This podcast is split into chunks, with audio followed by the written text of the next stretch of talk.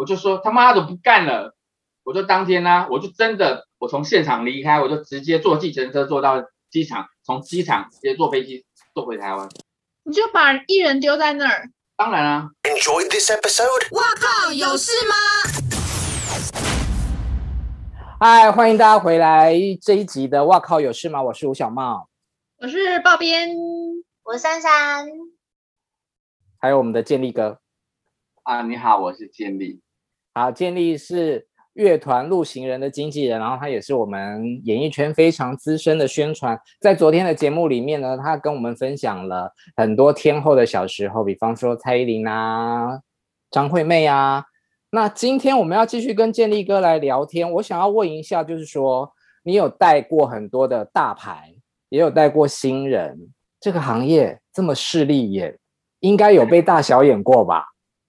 哇，有啊，当然有啊。我记得那时候我在蔡依林，那时候我其实有点懵，有点懵大。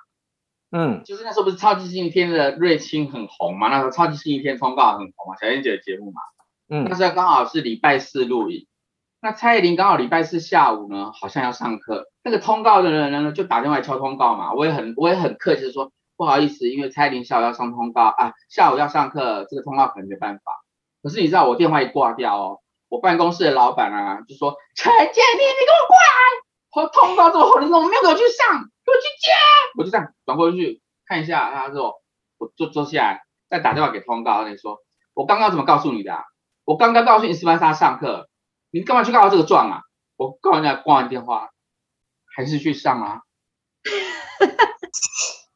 就是我蛮广蛮广大的啦，就是会去骂人家通告，那么红的通告我还敢骂人家？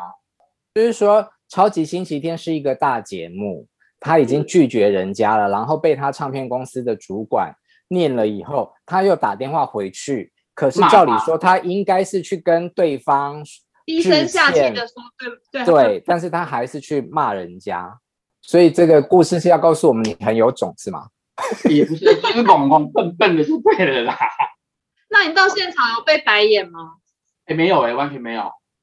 哦，到最后我跟他变好还不错的，还朋友还不算还不错的好朋友啊。因为那时候敲通告都从那次之后敲通告都非常顺，不管我带谁敲通告都非常顺。那你们那时候？看到柴智屏、柴姐、王军大哥这种很很天王天后级的制作人，需要那种很鞠躬哈腰吗？那时候通常都看不到他们会出现，层级太高是吗？层级太高啦、啊，那种都 都不知道搬到哪边去了，看不到，不知道躲在哪哪朵云里面都看不到啊。所以，那你带小牌的时候有没有吃过苦？带小牌啊，还好哎、欸，因为我手上有大牌。啊，手上又有小牌，你就可以用大牌去大牌去压小牌，大牌去对付小牌，小牌去对付大牌，这样就可以去互相运用啦。就说我假如啊，我举个我举个例子好了啦。我说啊，我有我手上假有苏打绿啊，我手上假有陆行人，我是说哎，我录什么样排通告？后来对方说啊，嗯，可是我们最近只是嗯，可是我苏打绿哈，可能之后要嗯，可能最近要干嘛干嘛？他说哦是哦，那可能嗯，哎，今天刚好有个。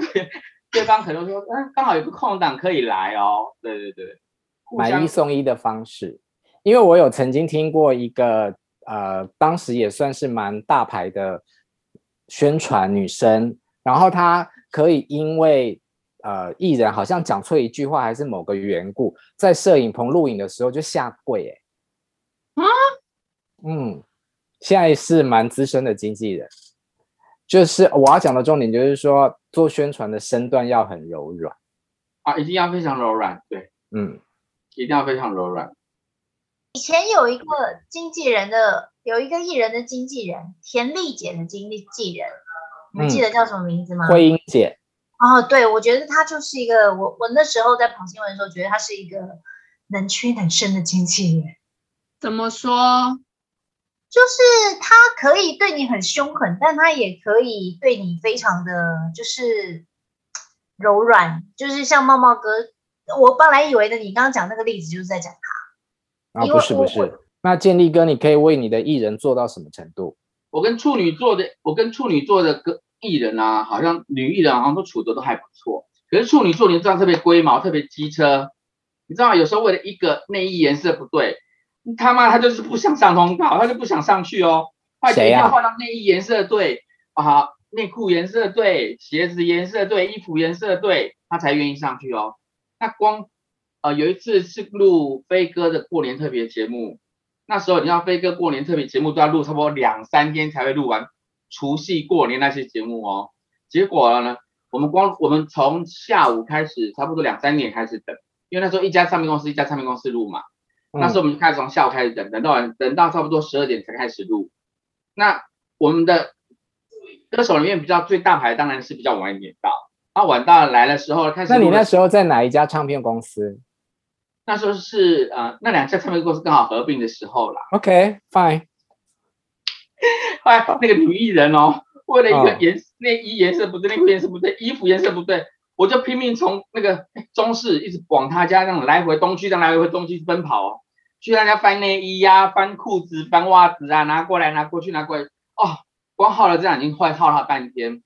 可是呢，哎，可是这些艺人，艺人就是艺人，上通告啊，一弄完之后推上去啊，就不用管他了，你就可以休息了。他会去制造销量了。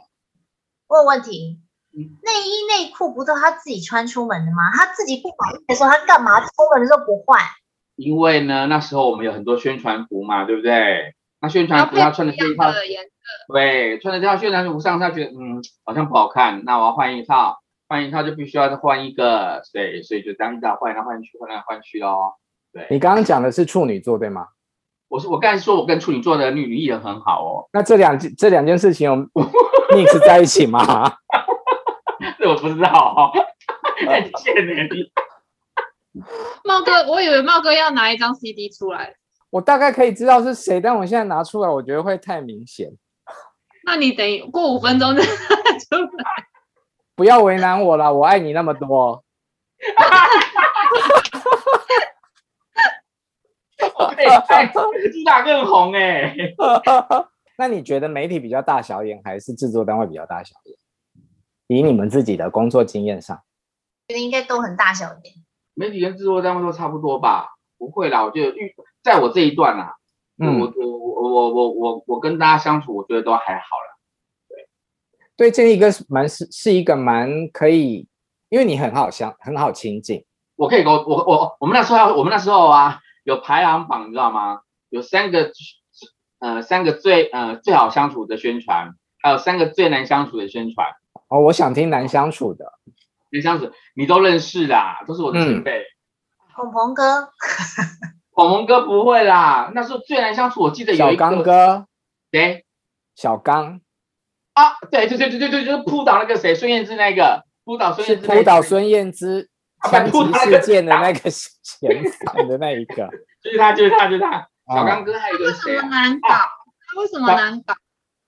还有小倩姐，小倩姐我觉得还好啊，小倩姐非常的能屈能伸呐，对。她真的是能屈能伸啊，真的。嗯、我很多招，我很多招式都是从她那边学过来的。招式，就例如就是啊、呃，每次记者会你们不是都，你们不是每次会杵杵麦嘛，对不对？问很多问题嘛。那开始啊，就是问问我第一次看小倩姐哦，很厉害哦，因为那时候在带王菲嘛，麦一杵上去开始问，宽姐就在旁边看嘛。啊，那个谁，那个小倩姐看到开始杵麦杵上去的时候，她说。哎，各位大哥好了吗？来，三二一，开始。他开始问哦，问一两题，问到第三题，你看到那个谁，王菲不想回答的时候，哎，小女说啊，谢谢大家，谢谢大家，对，就给大家的轰上。这招我就是学他的，我有经历过这种画面。有哈，对哦，他真的很厉害，哦、对，他蛮厉害，他不会不好搞啊。但我比较想知道你跟王菲的相处。那我我我跟他只有出呃合作过一张。流浪的红舞鞋，嗯，那是有一次，呃，港星他们那时候要住在哪哪住哪家饭店，我忘记了。到最后，我跟他唯一共餐过的一次哦，因为我不吃海鲜，大闸蟹，对，大闸蟹，大闸蟹。那时候我不我不吃那些东西。那时候一个桌一桌这么多人坐着哦。后来我说，嗯，我就说我，哎，我不吃，我不吃。你知道关姐说什么？你知道吗？你知道宽姐。对，关姐说：“天后喂你吃东西，你不吃吗？”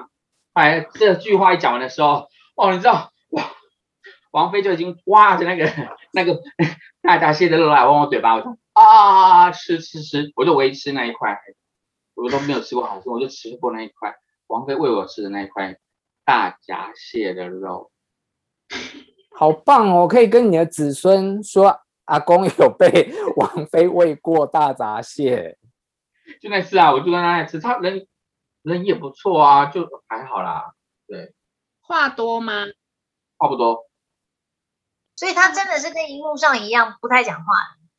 看到他会害怕吗？就是说高高在上这样？不会不会不会不会，看到旁边那个才会害怕。宽姐啊，那那你们跟他相处的时候，他会主动跟你们讲话吗？不会。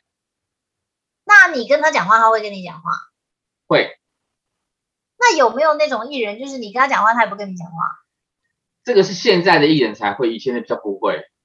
哦，为什么现在艺人会？因为现在艺人就是很有自己的个性啊。那要你要怎么？那你要怎么办？怎么办哦？他不讲话，我就不讲话。你就看他现在，现在常常跟很多艺人，就是新的新代的艺人，他不讲话，我也不讲话，就整场就是都冷着了哈。我做我自己的事，他们做自己的事。等到开始上通告的时候，才开始就开始在讲话。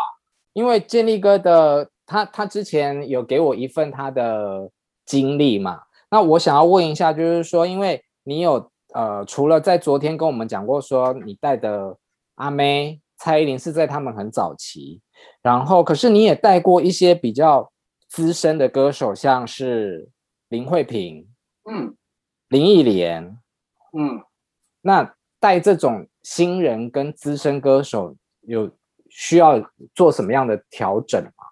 老艺人好带吗？会不会比较好带？不会很好带，非常好带，而且啊，像啊、呃，我记得上次跟林慧萍，她也是哦，那也是那时候那是我们的偶像嘛，林慧萍、嗯、那时候我们那单单那张专辑的时候办演唱会，演唱会一办完的时候要我们要跟她开会嘛，一去到她的房间哦，已经她已经帮我们准备好餐点了，来大家坐下来坐下来，她就扒了一下，全部叫我们坐下来先吃饭，吃完饭之后我们再开会，嗯，她会帮我们扒了很多事情，就是。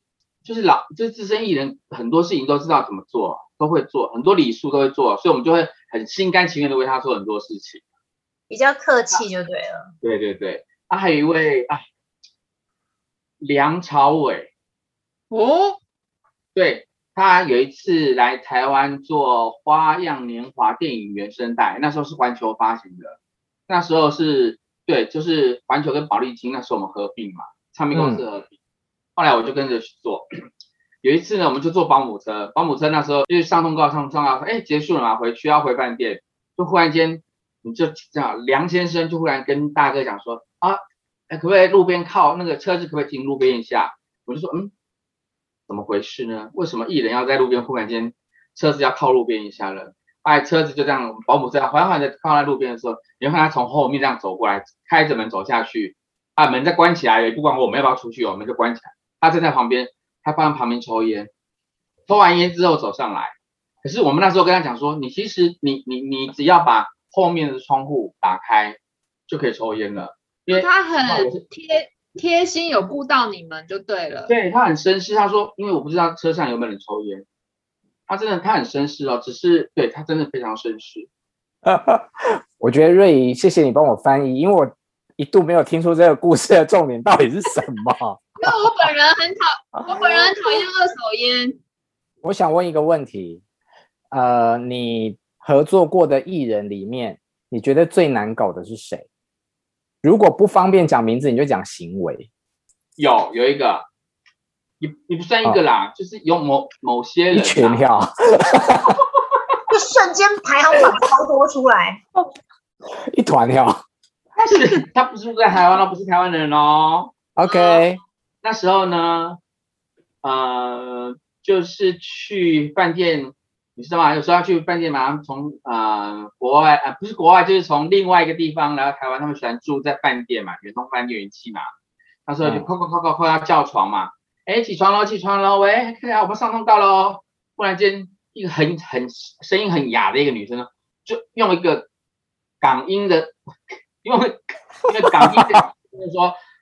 就说你是谁啊？我是你所谓的港音是广东腔是不是？啊，对了，对啊，对啊，对啊，对啊，广东腔的。啊，我就说，哎，不对，我再看一下房号，说，咦，我们有应该没有敲错门吧？我就在扣扣扣扣扣，他又问了一次，我说该死怎么办呢？我就在敲敲敲敲，他就门打开了，我就看到他叫，哦哦，我转过头，啊啊啊，对对对对，哎，要开始上通告，可能你要请我帮请，嗯、呃，帮我请大家起床哦，我才知道那件那个那个传闻才是真的。啊，后来啊之后啊，我说我为什么就是拿那个梁朝伟那个抽烟的方式跟他比，他在他在车上哦，也不会问说你有没有说有没有有没有什么人不抽烟，他在保姆车上门不准，就然开始抽就会抽。可是，在保姆车上抽烟这件事情，应该不会构成你不想跟这个人合作的原因吧？可是，就是在言语上面呢，还有一些态度上面呢。嗯。可是那时候可能年纪小了，不懂事了。那你们有过冲突吗？没有，不会。哎，对，你有跟艺人吵过架吗？你有很生气过吗？有，有跟哦，我我有一个哦。想听，想听。那时候我不知道哪根筋不对，你知道吗？那时候就那时候就嗯、呃，反正就就现在在告，现在在一直上法院的那两个啦。OK，然后嘞，那时候刚刚接触他们，那时候带他们去香港做宣传。嗯，那因为你也知道，那他非常有个性嘛，他就觉得我回答一次问题就好了，为什么要回答那么多问，回答那么多那么多次问题？因为你去到台湾，你你们记者也知道。你问我一个问题完之后，你又呃，翁瑞宇可能又问了我同样的问题，那你又珊珊可能在别台又问了我同样的问题，我是每个问题都要回答一次，对不对？嗯。可是那个他的时候会觉得说，我只要回答一次就好，干嘛回答那么多次？后来呢，我们就去香港做宣传，去香港做宣传的时候呢，就为了一个就是记者，你在在国外记者也管不住嘛，那个记者就又问了一个问题，又问了一个问题，问了一个。问到最后，他现场已经快抓狂了，他已经他已经快抓狂了，就是我他快抓狂的时候，我就学蔡小贤那一个，说谢谢大家，谢谢大家，我们就先 结束之后，我就很生气哦，他听不懂我讲的话，我就说每一次遇到状况还是要重复讲一次，结果他听不懂，他很生气呀，我也生气啊，我就说他妈的不干了，我就当天呢，啊，我就真的从他我当天那个记者会我还没结束哦，我就背着包包从香港坐飞机，我就直接回台湾了。这么有个性，我就跟他老板，我马上打电话跟他老板讲说，我跟你讲哦，我现在订飞机回台湾，这个飞机票是由你们公司出，不是我出哦，啊，就马上哦，我从现场离开，我就直接坐计程车坐到机场，从机场直接坐飞机坐回台湾。你就把艺人丢在那儿？当然啊，要不然呢？他他他知道我走了之后啊，他知道我生气，他知道我生气，可是他他那时候他有他有知道错，他自己有知道错在哪里。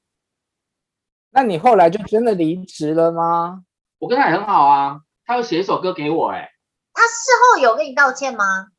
呃，不会道歉，可是我觉得我们事后的感情变得很好。所以他写给你那首歌有收录在专辑里吗？嗯、呃，就某一次我那时候就失恋嘛，那时候就上通告的时候，我就一脸苦苦的脸嘛，就很哀哀很。那时候他他就他就叫我仙姑，他叫我仙姑，我就叫他仙子嘛，因为他天上飞嘛。什么风筝在天上飞，我就叫他仙子啊，他就叫我仙姑嘛。那后来呢，呃，有一次呢，我就失恋，失恋完之后，他就他也不好意思问我说，哎，你你你今天心情不好吗？他也没问我，哎我也就我也就不讲话。大家问了某，他就问了另外团员，团员就讲说，啊，他失恋，他失恋。可是你就开始三，你就在当天晚上，你就收到他一个简讯说，仙姑，我知道你失恋了，我写了一首歌给你，你听看看。哦。我收到那一个 mail 的时候，在哭整个晚上，你知道吗？那首歌到最后听个 demo 带走的时候，我就跟人家开玩笑说：“哎，那你既然写给我的哈，那你就不能卖给别人了喽。那首歌就是我的歌喽。”哦，结果呢，过了不久之后呢，他就说：“啊，仙姑，那首歌已经卖给别人了，因为我没钱嘛，所以我要卖些歌啊，我要赚点钱。”结果那首歌好死不死，又是我去接案子的人，又是我去接的案子那个人唱的。本来先那首歌是在第四波才要打，后来呢，哎、嗯，我一去的时候变成第二波就打了。所以是什么歌可以跟大家分享一下吗？几个字？杨杨杨宗纬，杨杨杨宗纬第二张专辑吧。想对你说，嗯、想对你说，对，好，到底多深情呢？我们录完之后再去把歌找来听听看。那你刚刚讲的这个，你就愤而。从搭机回台湾，那你就真的离职了吗？还是后来有被挽留？离职没有离职，我只是就回去啦。我就回回去搬回回台湾等他们回来啊。因为我觉得就解释过很多次了，可是他个性就这样子嘛，你要怎么办？哎，就生气给他一次嘛。他是在现场就是达到不耐烦摆臭脸，还是怎么样？反正就是他只是不想讲话，不想讲话，大家都一直问他。好，可以了，我们听懂了，停。可以哈，可以了。但是很多艺人都会这样子啊，就是记者问问问，然后就是摆臭脸啊，又不是只有他会，很多人都会啊。那可是你教他了啦，你你既然你有学的，你有教他，你干嘛还要还要再这样做？那有一些外籍艺人，比方说马 Q，比方说顺子也算外籍吧，就是他们这种老外的思考逻辑跟我们台湾人是不是不太一样？啊，会不会？我带我有带过两个，刚好都是跟机长吵架的那两个。机机长，你说在机上喝醉酒的啊？对，那一个我有跟他，我有带过他。郑中基这新闻写过了，没关系啦。对，可是呢，嗯、他很好带。嗯，他呢，每天呢，只要给他两样东西呢就好了。那时候每天早上只要给他一个三角饭团，C 的那个三角饭团，还有一个就是那个什么那个开禧乌龙茶。每天只要给他这两个东西，再跟他讲一句话，说：“哎，下班之后啊，你就可以出去玩喽。当通告结束，你就可以出去玩喽。”我这样这一整天通告非常好带。顺子顺子姐不错哎，顺子姐她是因为她是国外思想，她是比较属于国外的思想，所以说她她人也很好哎，我也觉得。但是她也跟飞机跟机长吵过架。对啊，这也有啊，因为我没有印象。有那天那次还苹果拍到我那个什么侧脸还是什么，我说我不要放那张可不可以？我还拿着那个他的衣服从机上然后跑下来，我还叫他不要放那一张照片。所以吵架的时候你也在场啊？他们坐商务舱，我坐经济舱。建立，你有没有遇过那种你觉得他很有才华，然后又很不错的艺人，但没红？没红，那就是他的命啊！有啊，也是有遇过啊。我觉得刘红华算吧。啊，刘红华唱歌好听，哦、对他唱歌好听的。EMI 的歌手跟佩戴佩妮同时期的哦，对，戴佩妮同时期，他有个他啊，他妹我也带过，刘宏霖，对，刘宏霖，马 Q 马 Q 人也很好，其实他唱歌啊，呃，我记得某个制作人唱，某某个制作人讲过他，他的他的他唱歌虽然都是单音，有没有说，就是单音单音单音单音，他不是会耍技巧的，可他的音啊都是很到点的，嗯、他很对，他音的 key 都很对，他不会跑调的。对，他唱歌是很好的，就是不要喝啦。他不要喝，他真的是一个不错、蛮好玩的一个艺人。我没有跟艺人啊，我只有跟一个、一个跟一个艺人喝过酒，蔡小姐而已，其他没有。蔡小姐啊，所以他酒量很好吗？他他那一天是，我记得那天是呃一呃国历的一月二号还是一月三号，他唱完那个什么跨年的那个商演回来之后，他就找了我们几个好朋友去嗯。呃去喝，就是大家聚一聚，结果一去呢，好朋友结果来了三四个艺人，你知道吗？就他他好朋友就全部聚集在一起。哎、我不喝酒的嘛，那时候我就说，哎，我一进去我点了一杯西瓜汁，西瓜汁是红色的。后来他就问我说，舅公你喝什么啊？我说，哦，我嗯啊、呃，血腥玛丽呀。他就拿拿起来，血腥玛丽吗？他就把我那瓶，把我们那一杯放着，就这样在我面叫我过去，在我面前摆了十杯下。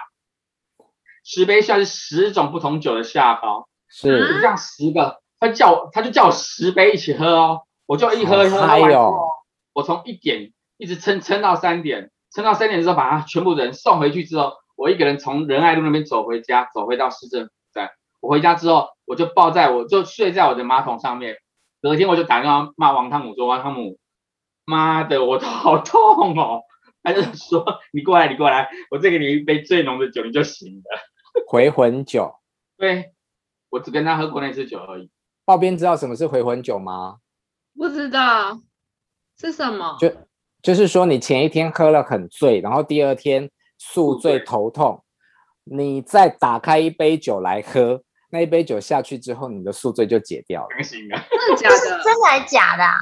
我不知道，我不敢尝试，因为我不敢尝试啊。我通常宿醉的时候，你只要闻到酒味就会很想吐了，没有勇气再喝下那一杯。